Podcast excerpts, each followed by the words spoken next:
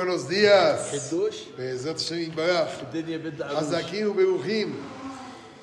Decimos todos los días en la tefilá, Leasquil. Leasquil, que es entender y comprender. Lishmoa, escuchar. Lilmod, estudiar. Ulelamed, para poder enseñar a los demás.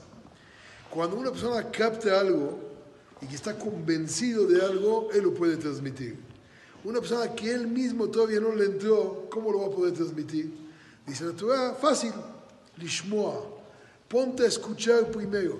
Cuando la persona escucha, empieza a captar información y la empieza a acomodar dentro de su cerebro para poder después poderla transmitir. En la parasha nos encontramos que Betzalel, a Kadosh Baruj le dio sabiduría, la hashov mahashavot, ubanehoshet. Le dio Boreolam sabiduría e inteligencia.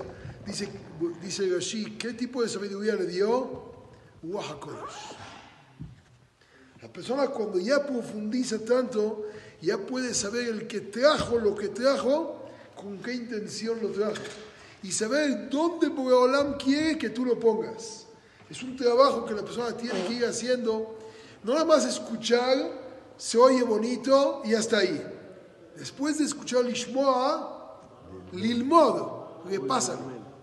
Y después de que lo repasas, Lelamed, transmítelo. Y de esa manera puede la persona llegar a tener el espíritu de Boreolam dentro de él, que es el Ruach.